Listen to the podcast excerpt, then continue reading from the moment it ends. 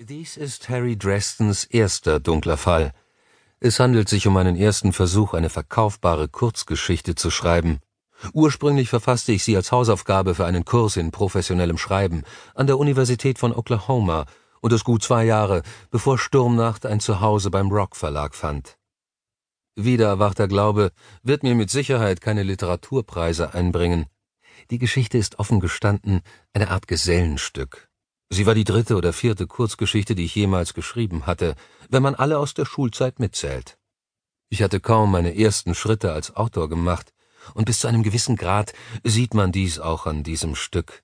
Es war deutlich, dass die Verleger, an die ich diese Geschichte schickte, sie als nicht gut genug für eine professionelle Publikation erachteten. Ich finde, das war auch eine äußerst zutreffende und faire Einschätzung. Lesen Sie diese Geschichte als das, was sie ist. Der erste Versuch eines nervösen Anfängers, der einzig das Ziel hatte, auf eine einfache und geradlinige Art zu unterhalten. Wieder erwachter Glaube spielt vor Sturmnacht.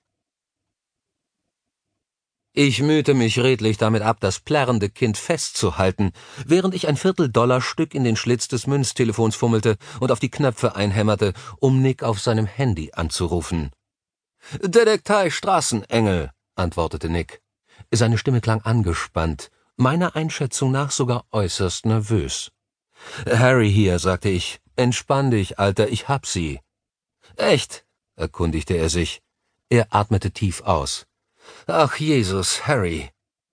Die Kleine hob einen ihrer lackbeschuhten Füße, um wie ein Muli gegen mein armes Schienbein zu treten. Sie landete einen perfekten Treffer, und ich vollführte einen Satz nach hinten. Sie sah mit ihren Grübchen und Rattenschwänzchen wie der acht- oder neunjährige Traum eines jeden Elternpaares aus, selbst in ihrer verdreckten Schuluniform, und sie hatte verdammt starke Beine. Ich bekam das Mädchen besser in den Griff und hob es hoch, während es sich strampelnd wand. Au, halt endlich still! Lassen Sie mich gehen, Sie Bohnenstange! Fauchte sie und drehte sich zu mir um, um mir einen giftigen Blick zuzuwerfen, ehe sie wieder zutrat. Hör zu, Harry, meinte Nick. Du musst die Kleine sofort gehen lassen und dich verflüchtigen. Was? keuchte ich verblüfft. Nick, die Astors werden uns 25 Riesen über den Tresen schieben, wenn wir sie vor neun Uhr nachts zurückbringen. Ich habe schlechte Neuigkeiten, Harry. Die bezahlen nicht. Ich zuckte zusammen. Autsch. Vielleicht sollte ich sie am nächsten Polizeirevier abliefern. Ich habe noch schlechtere Neuigkeiten. Die Eltern haben die Kleine als entführt gemeldet, und die Bullen geben gerade zwei Fahndungen an alle Chicagoer Reviere raus. Rate mal, auf wen die Beschreibungen zutreffen. Mickey und Donald? Ha! schnaubte Nick. Ich hörte, wie er mit einem Feuerzeug hantierte, um danach tief zu inhalieren. Das wäre schön. Schätze mal, dass es für Herrn und Frau Großkotz peinlicher ist, wenn ihr Töchterchen ausreißt, als wenn sie entführt würde. Teufel auch. Ein entführtes Mädchen gibt ihnen was, worüber sie sich bei ihren Partys für die nächsten Monate das Maul zerreißen können. Außerdem kommen sie bei ihren lieben Freunden dann noch reicher und prominent darüber. Natürlich schmoren wir dann im Knast, aber wen kümmert's? Die sind doch zu uns gekommen, begehrte ich auf. Ihre Geschichte lautet vermutlich etwas anders. Verdammt, sagte ich. Wenn man dich mit ihr erwischt, könnte das für uns beide Ärger bedeuten. Die Astors haben Verbindungen. Werd das Mädchen los und sieh zu, dass du nach Hause kommst. Du warst die ganze Nacht dort, kapiert? Nein, Nick, sagte ich. Das kann ich nicht. Sollen sich doch unsere Freunde in Blau drum kümmern, dann sind wir fein raus. Ich bin an der North Avenue und es ist bereits dunkel. Ich lasse hier kein neunjähriges Mädchen alleine zurück. Zehn, schmollte das Mädchen erbost. Ich bin zehn, Sie gefühlloser Flegel. Sie schlug wieder wie ein Pferd aus, und ich mühte mich redlich, außerhalb der Reichweite ihrer Fersen zu bleiben. Die klingt aber putzig. Lass sie laufen, dann müssen sich die Kriminellen in Acht nehmen. Nick.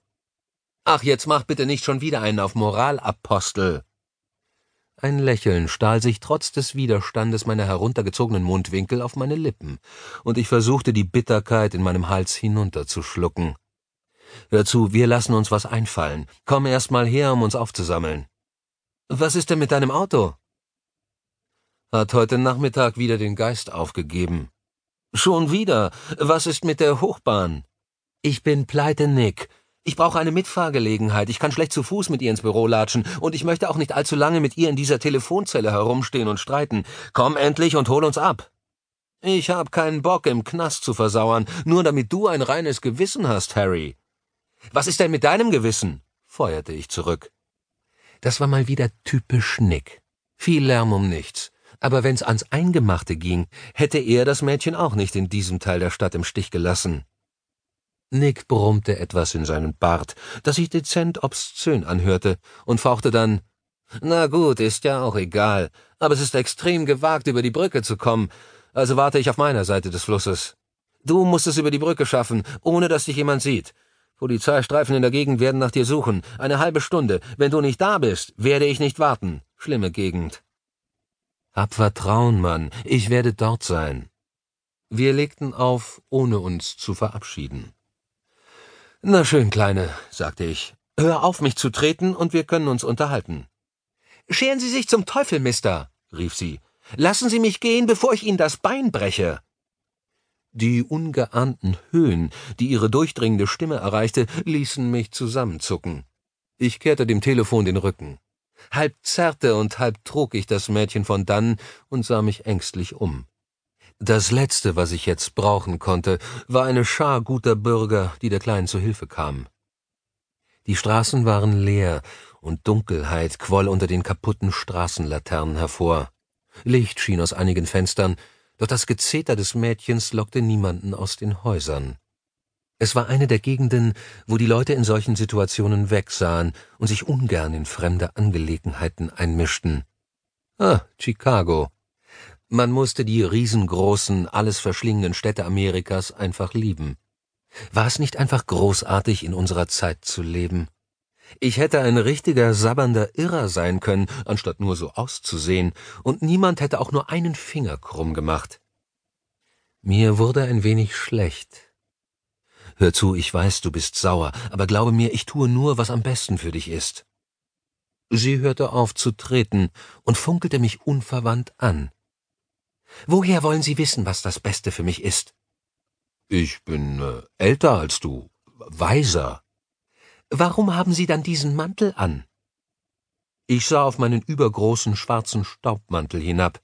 Die Pellerine und das schwere Öltuch schlackerten um meine nicht gerade athletische Figur.